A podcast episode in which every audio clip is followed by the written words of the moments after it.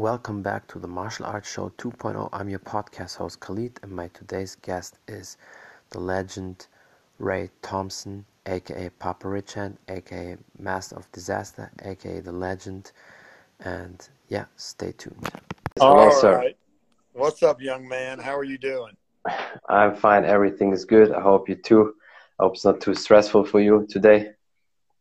Say that again. I said I hope it's not too stressful for you today, and I hope everything is good. Not at all. Ready That's perfect. That's perfect. Yeah, tell the people quick who you are. I mean, I know you're a legend, but a lot of people may not know it. So. okay, uh, my name is Ray Thompson. I am a lifelong martial artist. Started my martial arts training in 1974. Uh, I am also head coach and trainer of UFC fighter. Uh, five time kickboxing world champion uh, and top 10 athlete, two time title contender, Stephen Wonderboy Thompson. Yeah. So your son, for the people out there not uh, knowing that, but I'm, I'm sure a lot of people know Stephen from the UFC fights. And yes. um, yeah, tell the people quick about your background, how you started in martial arts, or what did you do in general as a kid for sports? Or you were just playing and doing nothing as a kid, no sports?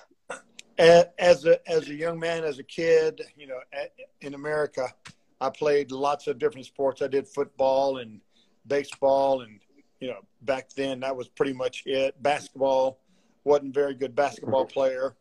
Decent at football because I was a pretty big kid. Baseball, not so much. It was, it's wasn't enough wasn't enough contact for me. Uh, I also went to military school. I spent four years in military school, and that's where I got into my martial arts training. Back then in 70, I started my martial arts training in March of 1974, and karate is where I started. I used to, as a kid, I used to watch my mother. My mother was uh, a huge Elvis Presley fan. Oh. So anytime Elvis Presley was on television, we were watching Elvis Presley movies. And Elvis Presley was a karate guy. A lot of people don't realize this. Because of the kick, yeah. He was huge into karate. He loved karate. He loved football. He loved those two sports uh, the most. But of course, you know, he's, you know, a musician. You know, he, he's famous there. But I used to watch Elvis do his karate moves in his movies. And I thought, man, that's so cool. You know, I knew I, I knew I couldn't sing and I, I knew I couldn't do the, all the Elvis moves and things like that because you know everybody, every kid wants to be cool, right? Every kid yeah. wants to be accepted. They want to be cool. So I thought to myself, you know what? I can't sing. I can't dance. Can't do all that.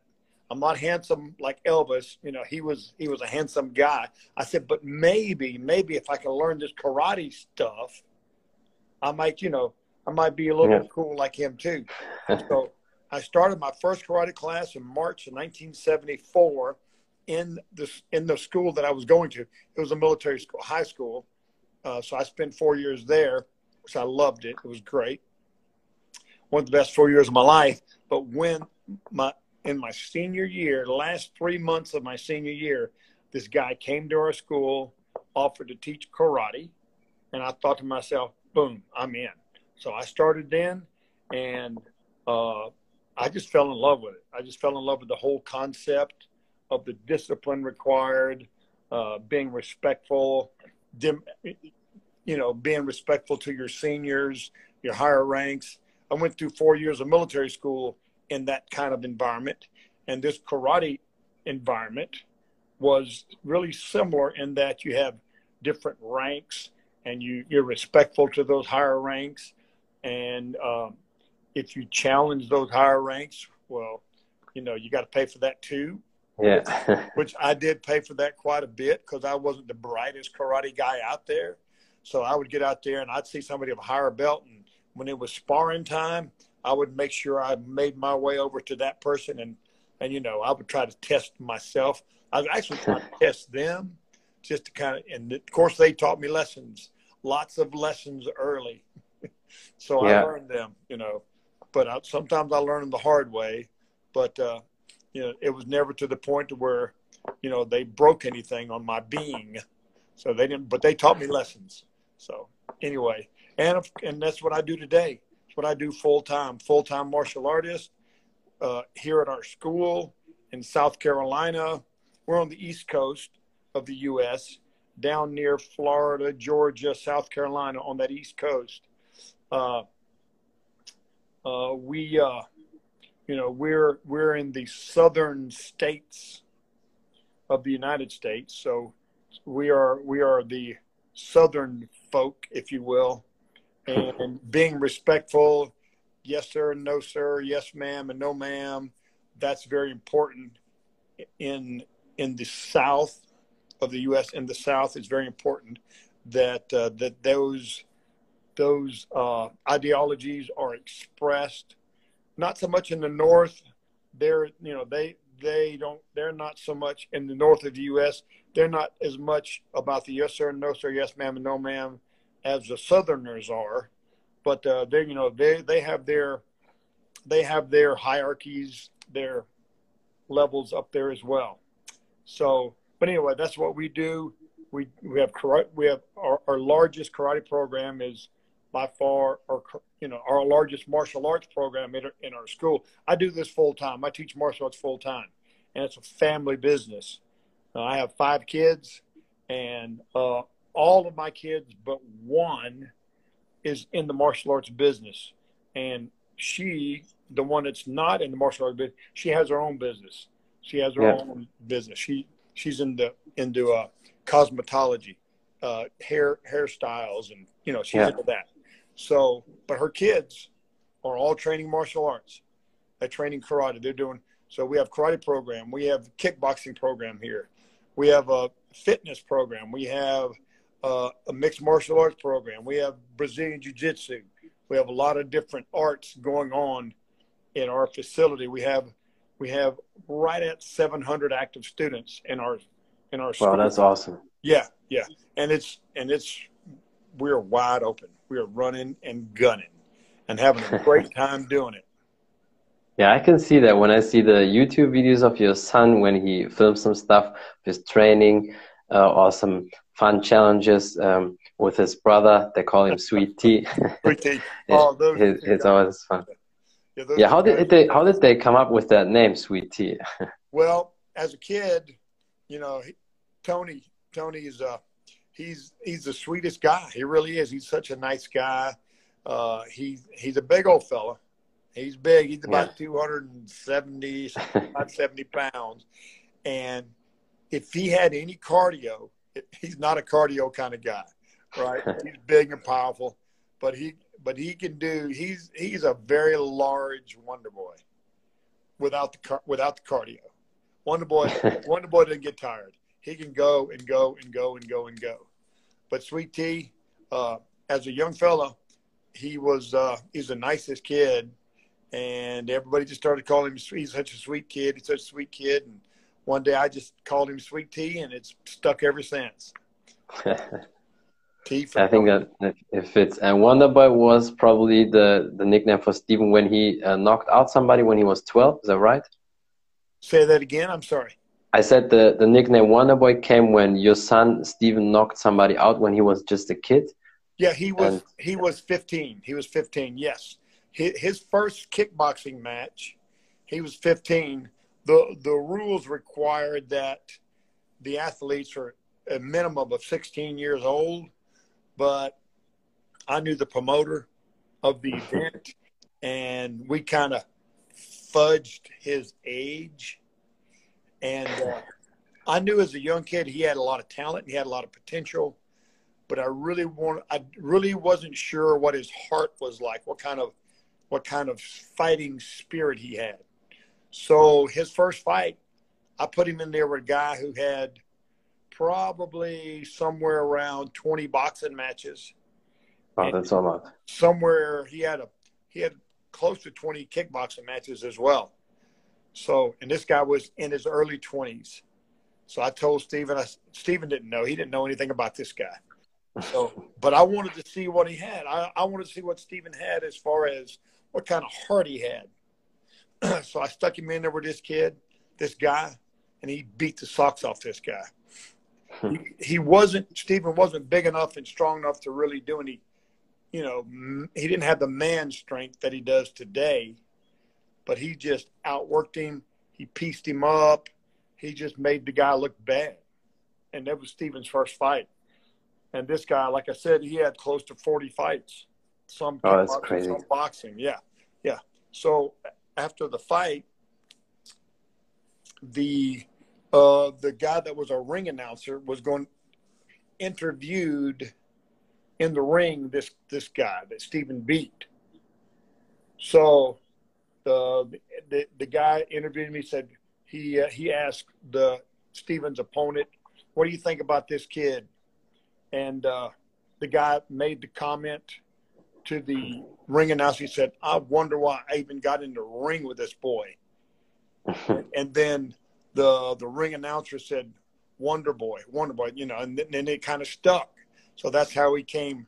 That's how he came up with the name Wonder Boy. So, I think definitely fits to him. It's a perfect name. I think it's definitely fits to Stephen. Yeah, he it fits him very well. And uh, Stephen's 37 years old, but he's still. I mean, he's still he's still an amazing.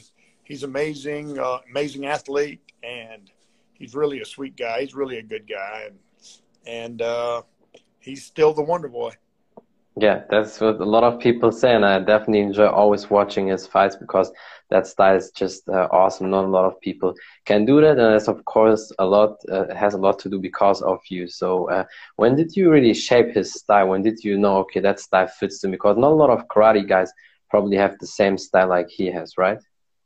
Uh, no, not really. I don't know of too many karate stylists.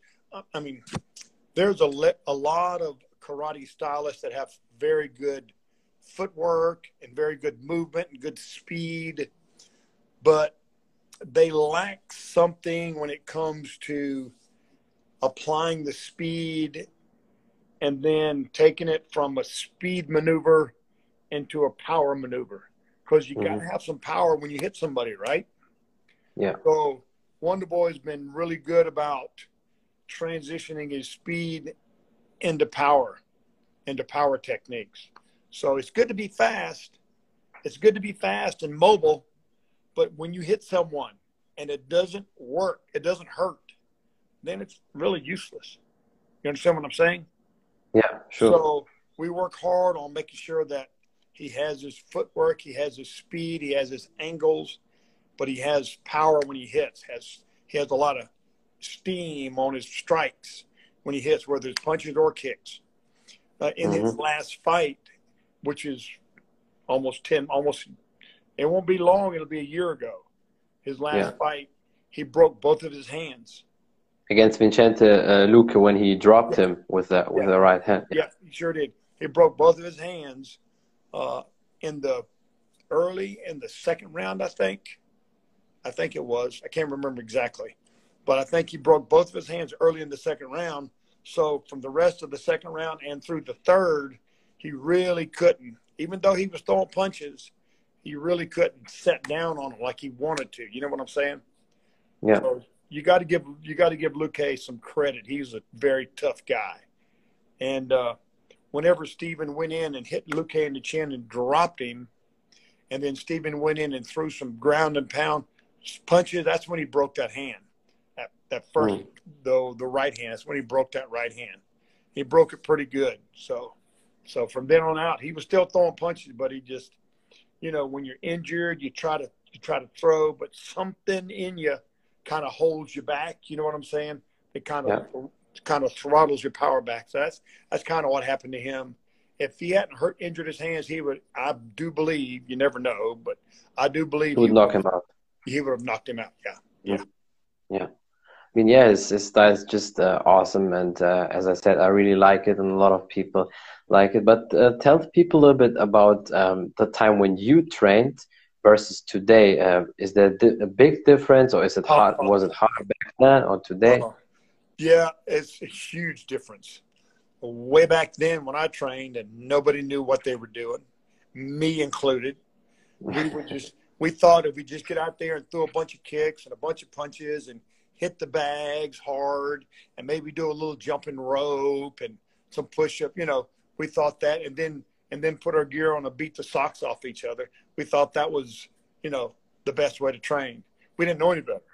But then over time, you know, we started learning and we started, okay, we study boxing, we study these kickboxers, we try to see what these Muay Thai guys are doing. Uh, and then we figure out, okay, this, you know, what we were doing didn't work, uh, but there's a better way. We're going to try this. And we would try that for a little bit. And then we would learn other things. Okay, we got to make sure we we uh, not only are we doing good karate work or good striking, kicking, and punching, but we got to make sure we uh, we pay attention to our nutrition, and we got to make sure we got good strength training. And by the time I figured all that out, it was time for me to sit back and be a coach. You understand mm-hmm. what I'm saying? Yeah. As as a fighter back then, back then I would get out there and fight. I would fight hard, but uh, uh, I wasn't. You know, you you didn't know. We fought. We fought out of ignorance. We didn't have any. You know, we weren't stupid. We just didn't have the knowledge. You know, yeah. we were ignorant to a lot of things that that we really should have been doing.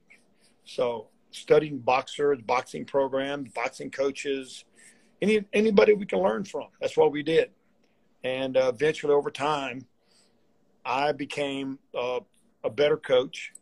I'm a lot better coach than I was a fighter.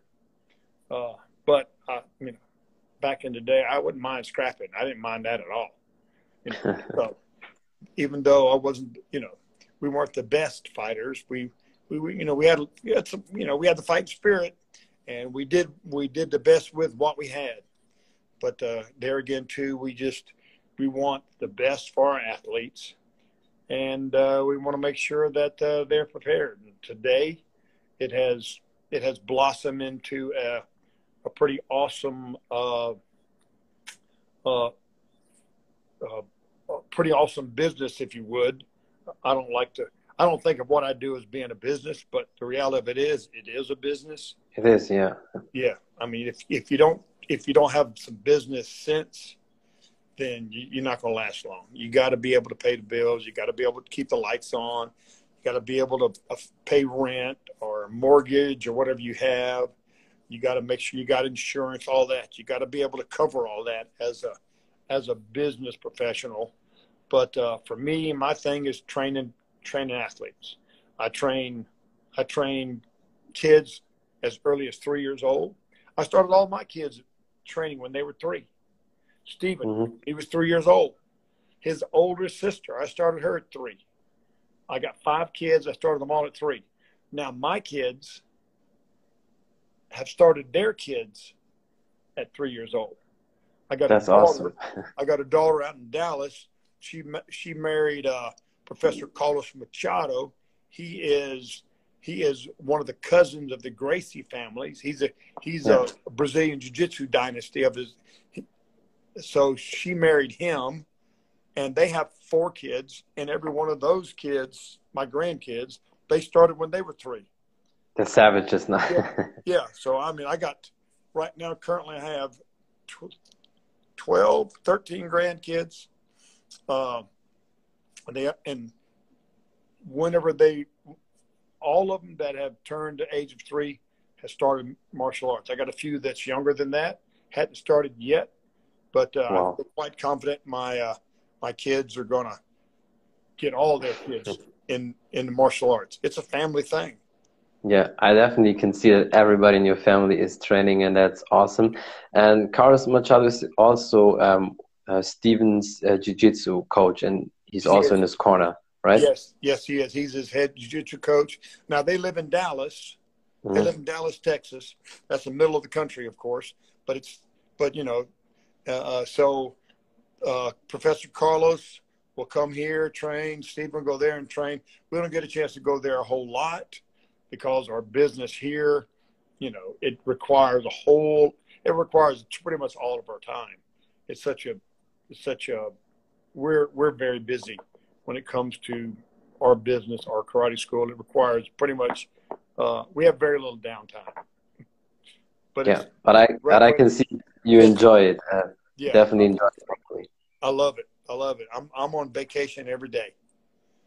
when I walk into my karate school, when I walk into our school, uh, it's vacation for me. I mean, I'm having a blast. I get to work out. I get to hang out with young folks and younger, you know, young athletes, and I get to train them, and I get to bark at them, and I get to yell and scream at them and make them do weird stuff. It's a it's a great way to go through life for me. That's perfect. Yeah. How many uh, times a week uh, or a day do you coach at your school? Uh, well, for me, for the most part, I'll do like for example, I did a I did a training session earlier today. I have I have four more I do tonight. Wow. so like every every session after that, the next uh, session, the next session, all together. Yep, one right after the other.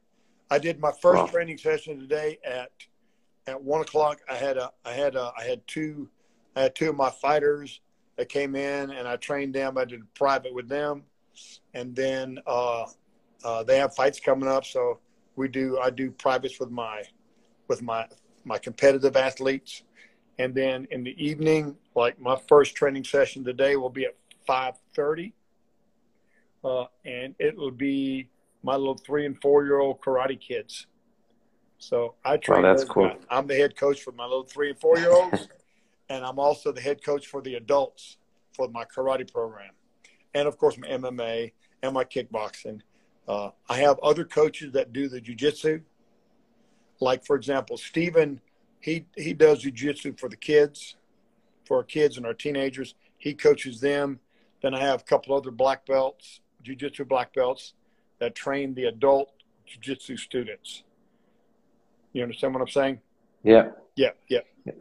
That that's great how you uh, all divided and with all these different coaches, and I think it's a great spirit there. Yeah, we have a we have a good time, and the culture of our school. You know, a lot of schools you go to, gyms they call them gyms. I don't like to call our our school a gym because I think I, I, I want to be. I like to be more than a gym. You know what I'm saying? I want yeah. to be more of a school or a, an academy. That's kind of the mindset that uh, I want to instill in all my students. But we do. We are. A, we are a school that has legit, bona fide jiu-jitsu fighters, kickboxers, MMA fighters, as well as karate fighters. We have karate fighters. We have world-class karate fighters at our school. So you know, we you don't we don't see a whole lot of that. As far as there's not a whole lot of uh, there's not a whole lot of ad, you know uh, advertising of the other yeah. different disciplines that we have, but we have good, very very I won't say high level athletes. I don't want to sound bragging, but we have some very good athletes in all the other. No, you can definitely say that. You can definitely say you have high level athletes, not just like your son. I mean, I, I see a lot of your people when they spar there and how they are. So there's nothing wrong with saying you have a lot of high level athletes well, because when I it's it is the truth. I appreciate that, but but uh, anyway, we we have a, we have a good time and we uh we do some. I like to think we do some pretty cool stuff. Yeah, I think so too. And let's come back quick to the um, back then and now. Uh, do you think back then was way harder to train than now? So I, am assuming today they train smarter for sure. Oh yeah, yeah, definitely. What? Yeah, the back then we trained. It was it was hardcore training. Like for example, whenever I whenever I started, uh, mats we didn't have mats. I mean, we did we did. Uh, the karate program I trained in, we, we did throws, we did takedowns.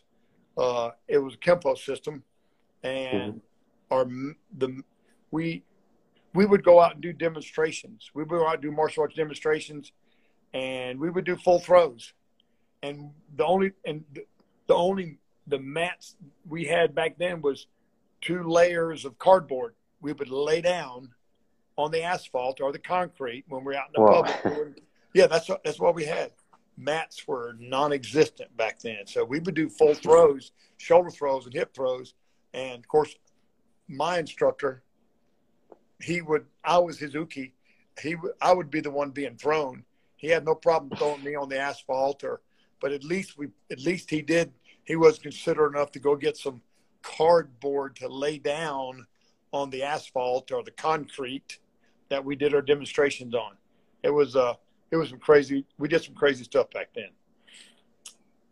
And uh, you probably also trained barefoot on that concrete floor, oh, yeah. or did you have these shoes on yeah. like they have today? There was a dojo I trained at. It didn't have any heat or air conditioning. so in the winter, in the winter time, uh, you would walk into the dojo. There was no heat. It was cold. It was, it was the temperature in the building was the same temperature as outside. We trained in an old warehouse, and this was back in the mid to late 70s. And we would walk into our dojo. We would put on as much clothes as we could, and then, of course, shoes off. Shoes off. We trained on concrete floor, and about three minutes into the class, our feet were numb. They were numb. You could hardly feel your feet yeah, I can imagine. There, and at the end of the training, at the end of class, we always did our sparring. So that's when we, and we didn't have gear back then. Sparring gear, we didn't have it. It was just bare fist and bare knuckle. So we'd get out there, we'd spar, we would hit boom, boom, boom, and we would throw those kicks with reckless abandonment, throw them kicks and front kicks and round kicks and kicking elbows.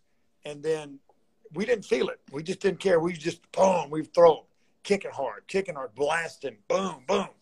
So eventually class is over and it's time to go home. We go slip our shoes on. We, we walk out to our car. About five minutes later, our feet started thawing out, started warming up. Then we realize that, oh man, my feet are killing me. After they warm up, after the numbness goes away, after you get the feeling back in your feet, you come to realize, oh man, that that that elbow I kicked, you know, uh, my feeling in my foot. So it was just that was back in the good old days. yeah, I can imagine crazy times, and now um, probably they train way smarter, and also they use their brain more and look at everything: nutrition, strength, and conditioning training, everything. Right?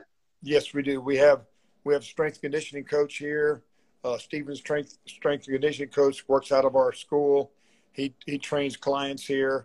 Uh, uh, no, you know, he doesn't just train Stephen. He's got other clients he trains at our school.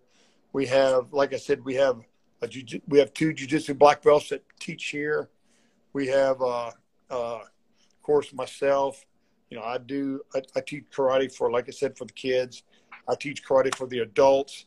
Tony Sweets teaches uh, I teach karate for the little three and four year olds, the smallest kids, mm-hmm. and the adults.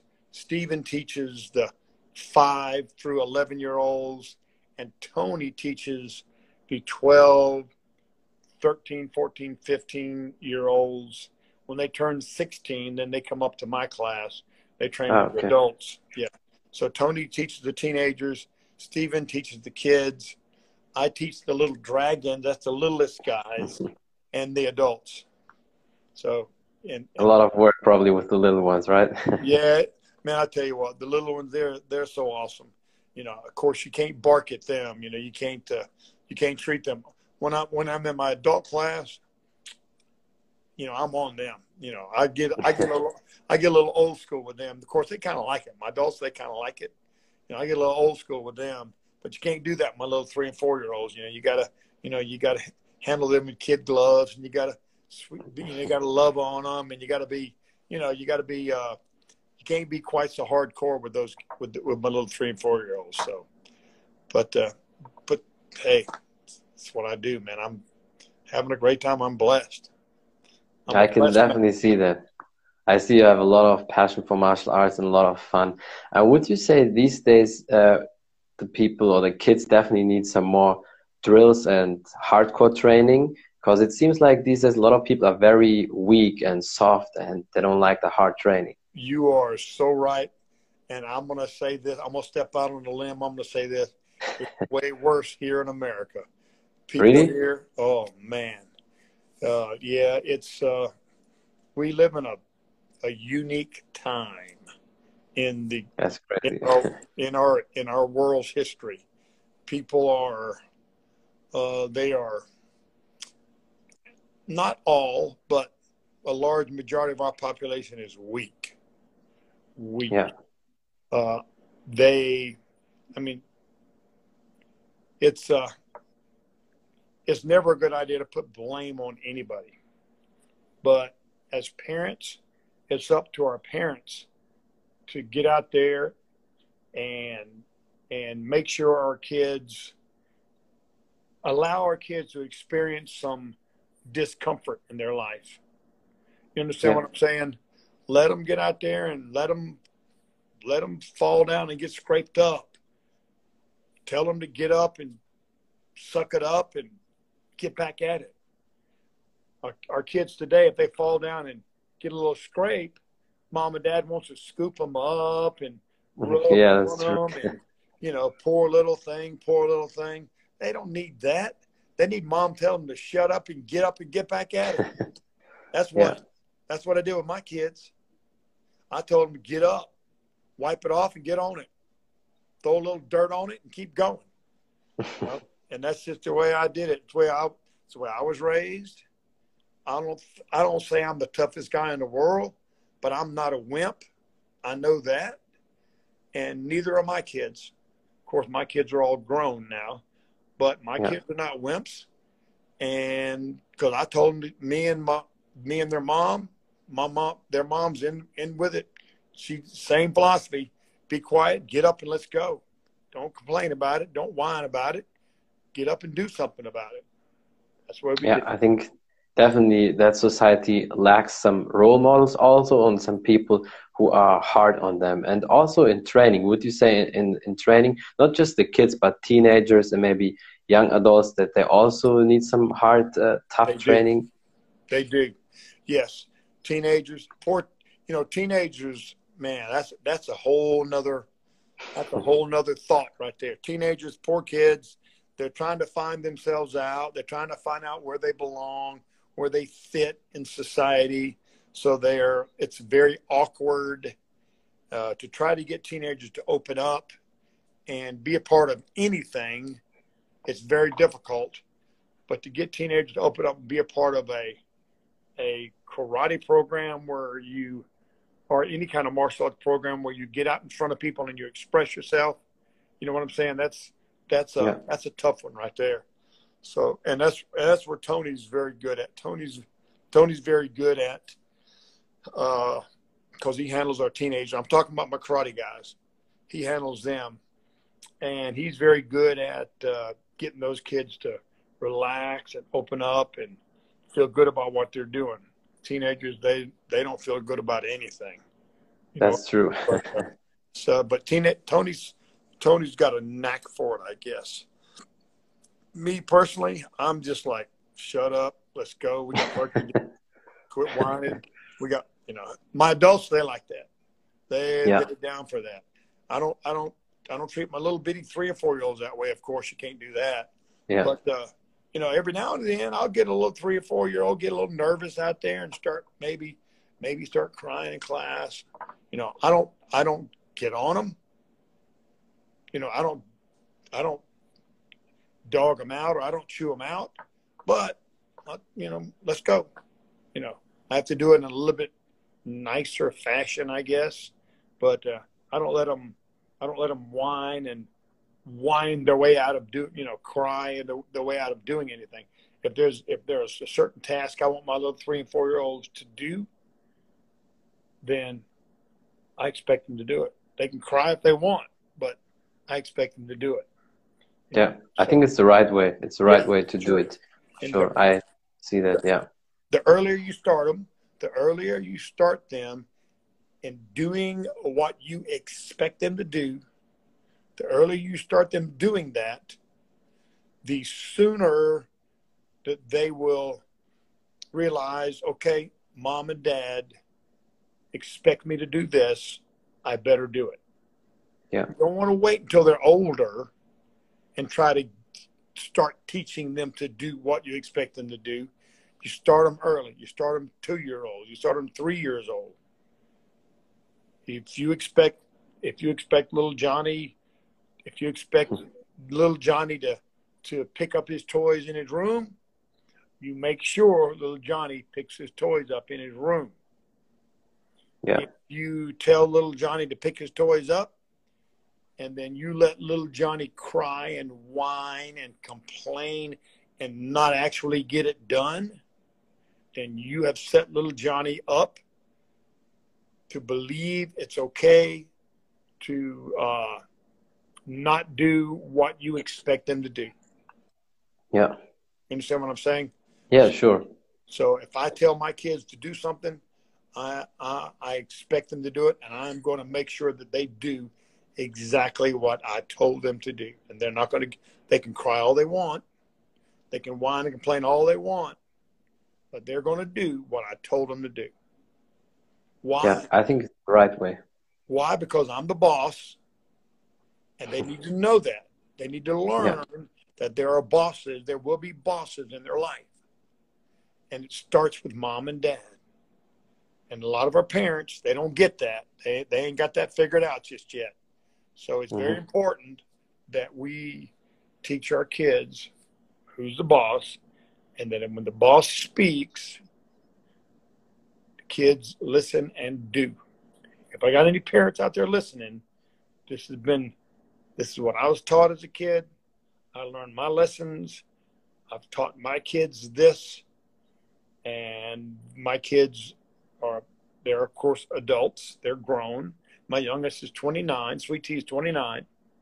Uh, uh, and they're teaching their kids to do the same thing. And it, yeah, I think works, it's only right. It's great. Yeah, sure. That's Definitely. Society, I, that's the way. That's how our society functions. Mm-hmm. If if nobody, if if everybody breaks the rules, then we don't have a society. We have total chaos, is what we have, and we and and you can see what's going on here in America today. It's mm-hmm. because of that. Yeah. And the parents. I'm glad you said. Kids, yeah, the parents of, of, of our of, of the United of the U.S. have allowed their kids to think that that uh, they don't have to listen to authority and that there is no authority. That they are their own authority. Mm-hmm. When you're in a when you're in a, a, a, a confined society, when you're in a, when you're in this in this bubble, this U.S. bubble, or the German bubble, or the Korean bubble, whatever that bubble is, there are expectations within that society, and everybody's got to function within those expectations. Otherwise, it's going to be total chaos, and yeah. nobody's nobody lives a happy life in a chaotic society. Nobody does. Even the chaos, even the chaos creators, they're not going to be happy. It's not. It's not a healthy society. Yeah, and I think we can see that these days, and especially now with the corona in the whole world.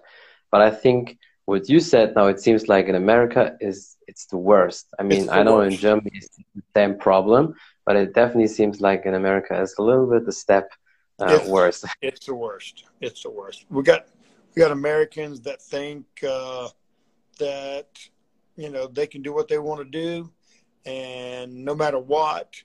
But the problem is, is we have political powers that are actually fueling that, mm-hmm. and it's causing the it's causing the disarray, it's causing the chaos uh, that you see today.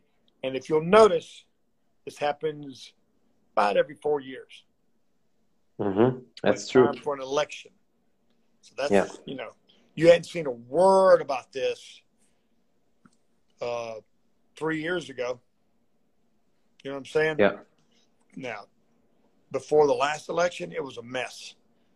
Mm-hmm. The election happened. Uh, our president was elected. President Trump was elected. Everything went silent. Boom until about uh, about you know eight yeah. nine months prior to the uh, upcoming election. Now you see all this mess happening again. Yeah. So it's it's politically driven, without a doubt.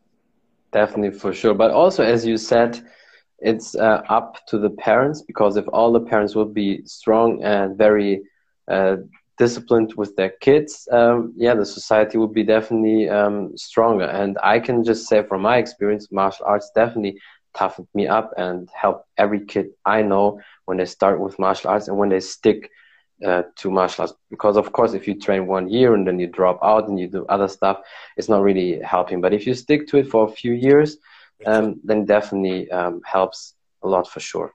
It was the the rule in my house was all I have all of my kids started training at the age of five, three years old, three years old, and once they've turned 16 years of age, they had they must train between three and 16.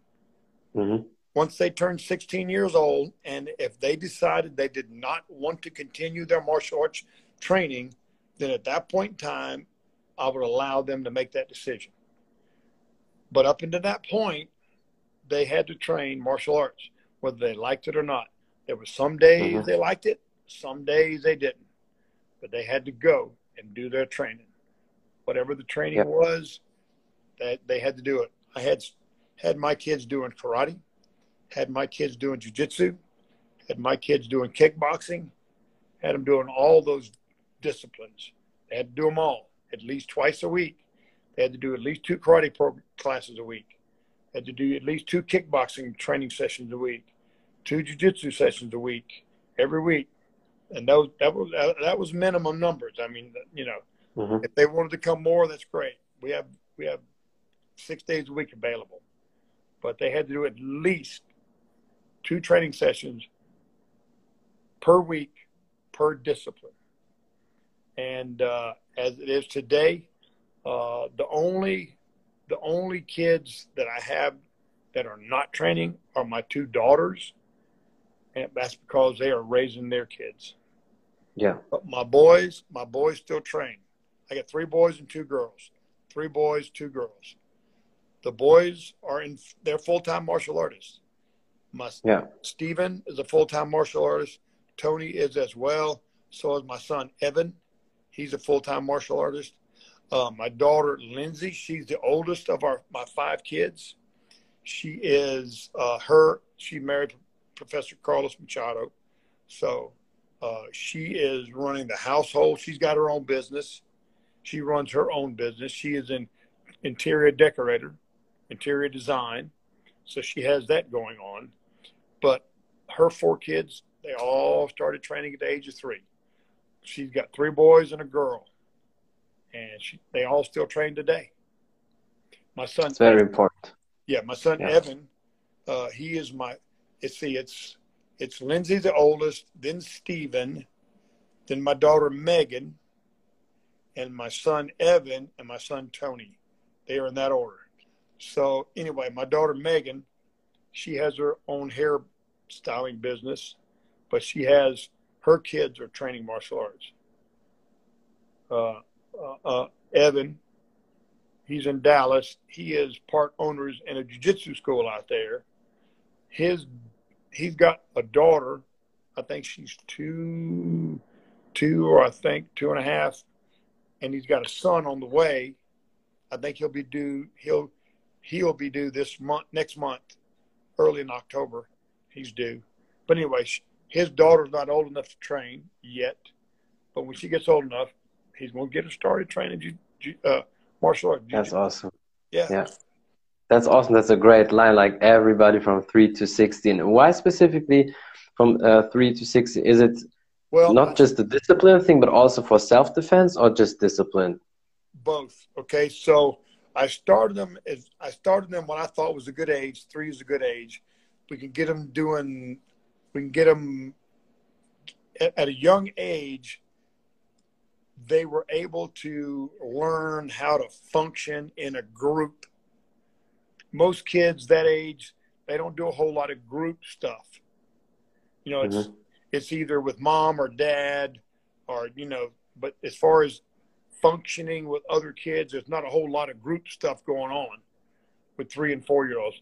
It's changing though. That's changing. Our society is developing uh, group uh, group activities for for very yeah. young kids, but I've been doing it for you know 35 years.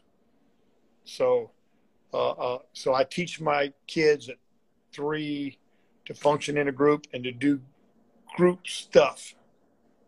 And then as they get older, they grow, they develop. From three to 16, that's 13 years of development, physical development. Mm-hmm. Where their bodies are growing to do, you know, if they start at three, to do martial arts activities and they develop the athleticism. Our local schools, the schools in our area, they love my karate kids because my karate kids are so so much more athletic and and have much better speed and timing and they, they have a better understanding of being physical. Yeah. So that's I get a lot of coaches in the, in my area that give me a call or they send me a message thanking me for developing the kids that you know that have gone from my karate program into their wrestling program or into their baseball or into their football programs. So uh, you know it's such a good it's such a great uh, overall athletic development. Like for example, taekwondo what other sport other than gymnastics that teaches that kind of that kind of athleticism and flexibility yeah. gymnastics teaches athleticism and flexibility and all that but they don't teach you how to kick somebody in the head yeah, that's true you understand what i'm saying yeah, so in yeah. taekwondo and in karate programs and mma and in kickboxing you develop the athleticism and the flexibility, maybe not quite to the degree of gymnast, but what we have over them is we can hurt you. Yeah. we have that skill sure. and we have that understanding. So that's one of the benefits of going through a martial arts program.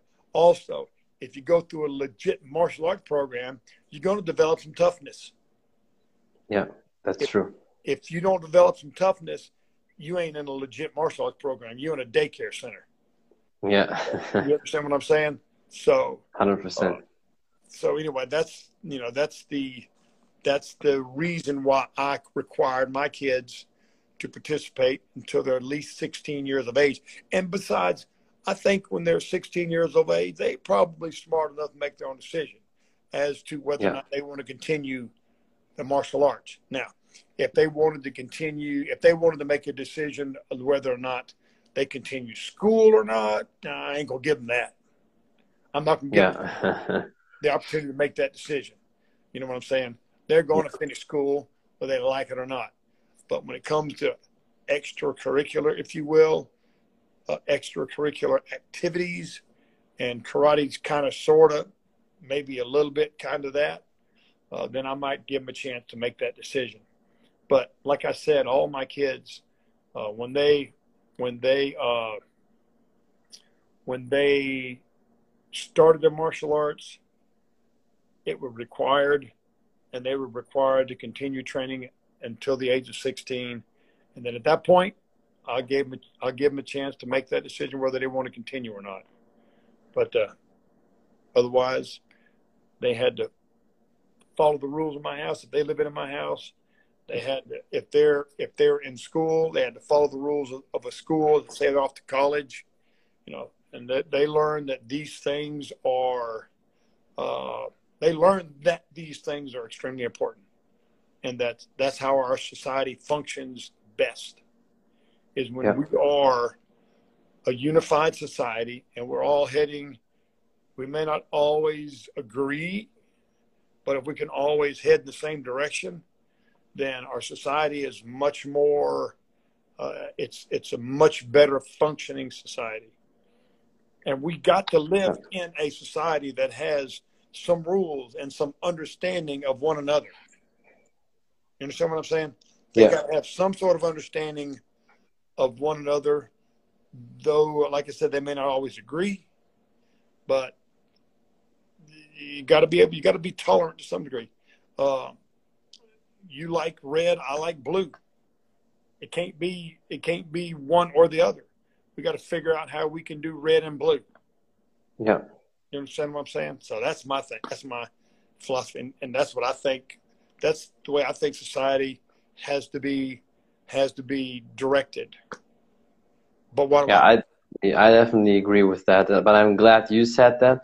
Um, you know, because when younger people say that, always the older people say, "Ah, you're too young. You you uh, don't know anything about life." But I'm I'm glad somebody older than me says that. So um, there it is for all the parents. It's it's the problem is, is uh, people like us, me, we're not doing a very good job of helping and directing young guys, you know, younger than you, but kind of like you. We need to be we need to be a little bit more uh, willing to to help the younger the younger generations coming up and help them to mm-hmm. direct mm. them.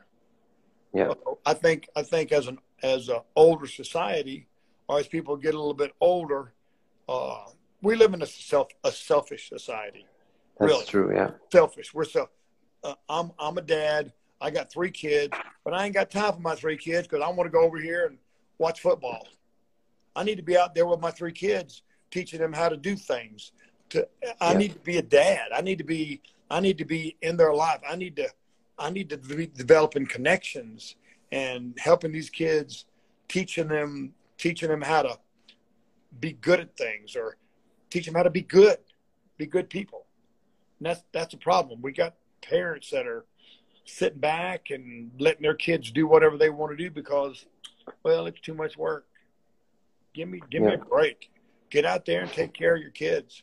That's my thing as a parent. Yeah, I think I think you definitely said that right, but you are not to blame because from what I can see and all the people who follow you, you did a great job with your kids and so you did your part, you did your job and it's up to the other parents to develop the other kids. Well, I appreciate you saying that. I do have good kids. Uh, it takes, I mean, honestly, uh, the what what enables what's what has I do agree. I do have good kids. Uh, they are good people as well. But what mm-hmm. has what what has allowed me to do that is that me and their mom we're both in agreement with how they should be raised. We both yeah. headed in the same direction. We didn't we weren't fighting each other. We were both agreed, okay, they need to do this, they need to do that. Now we had discussions occasionally. Maybe maybe I was a little hardcore one way, and then she would express the mom would express her thoughts, and then I had to be, okay, you know, maybe she's right. So you know, it's it's a learning process. There's no book. There's no book out yeah. there. No real book out there on how to be parents. You know what I'm saying? We just kind of you just got to be you got to be loving and you got to be understanding and you got to be tough enough and got to have a thick enough skin to allow the kids to fail and get up on their own. You understand what I'm saying? Yeah. All the parents they want to they, they, they like I said earlier, they want to keep their little kids in their hands and keep them poor little thing protected and keep them in a little bubble and man you get they don't develop that way you True, yeah. them, you stifle them. They don't get a chance to develop. But we got to, we yeah. got to. Every now and then, I push my kids down. You know, yeah, I'd I'd set them up to where, you know, they would fail. They would fail. I think it's the right way. yeah, they have to learn how to handle it. They'd learn how to handle it, and that's that's yeah. a problem with our kids today. They don't get a chance to learn how to handle failures, and then power back from it. You understand what I'm saying? Yeah, hundred percent. You don't give them a chance to experience that. Guess what? They don't get that experience. Mm-hmm.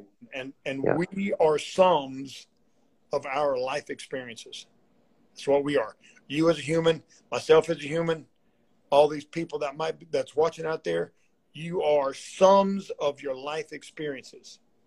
And your value as a human being is how you handle that experience. Some experiences are great, they're good, and some experiences are not so good. You got to handle both. If you become a great athlete, that's great. But if you handle it like you're like you're a god, like you're all this and all that, then you're not handling it well. If Yeah. you if you suck as an athlete and you've got it in your head that you suck and you're worthless, then you're not handling it very well. You got to you got to power out of that and Yeah. lift, bring yourself up and get out there and get to work and figure out what your talents are, where your talents lie, and then go with that. You may not be a superstar. I'm not a superstar, uh, but I'm happy. I'm a happy guy. I love what I Yeah. do. You know, so And you're a martial arts legend, so definitely it was not too bad. yeah, yeah, yeah. So you know, we're doing we're doing good, and uh, I'm blessed. I get a chance to I get a chance to get out here and uh, hang out with some, like I said, some really cool folks, and and train them and teach them skills that in a style that I love. It's just it's just amazing. We just I just have such a good time. Yeah, that's perfect. I definitely can see you have a lot of fun, sir. So, and quick before Instagram throws out uh, throws us out because we just have one hour, and then Instagram stops the live stream. Um, do you still train yourself, and you can you still do all the kicks and, and everything? Why'd you ask me that? I I I still train. I still train, but all the kicks. Yeah, I'm 65 years old. Yeah, I think Hey, you can you do what, them. I'll tell you what I'll do. I tell you what I can do. I'll give you the roughest 30 seconds of your life. That's Outside perfect. Outside no, I ask that because I ask that because sir, a lot of um, great teachers when they're over 60 or over 70 when they coach, they still have all that knowledge, but I see a lot of them don't really train that much or maybe can't Oh, kick I that high. So Yeah. Yeah. I still train. I can still kick you in the head. I may not be as fast as I once was, but but you have that eye and the power. Yeah. So, but uh, you know, am I 25? No. But you know, my skills are. I still I still work on my skills, and uh, currently I've been really training a lot of stick and knife. I've been really Mhm. working on some weapons training because I love weapons. Weapons are the great equalizer. So, but I've been working a lot of that, working some Kali, some Eskrima, really working that, Yeah, yeah. enjoying that. I got my own Eskrima coach, so Kali coach, so we having a good time. But my kicks and punches, That's I still work on them. I still do my maki. awesome. I still old school maki. I still work that. Uh, makiwara. That's awesome.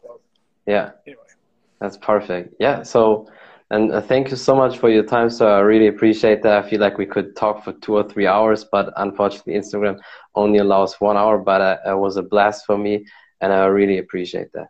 Well, thank you so much, and have a great time. And Anytime. hopefully, we'll connect again. If you ever come to the states, come to South Carolina.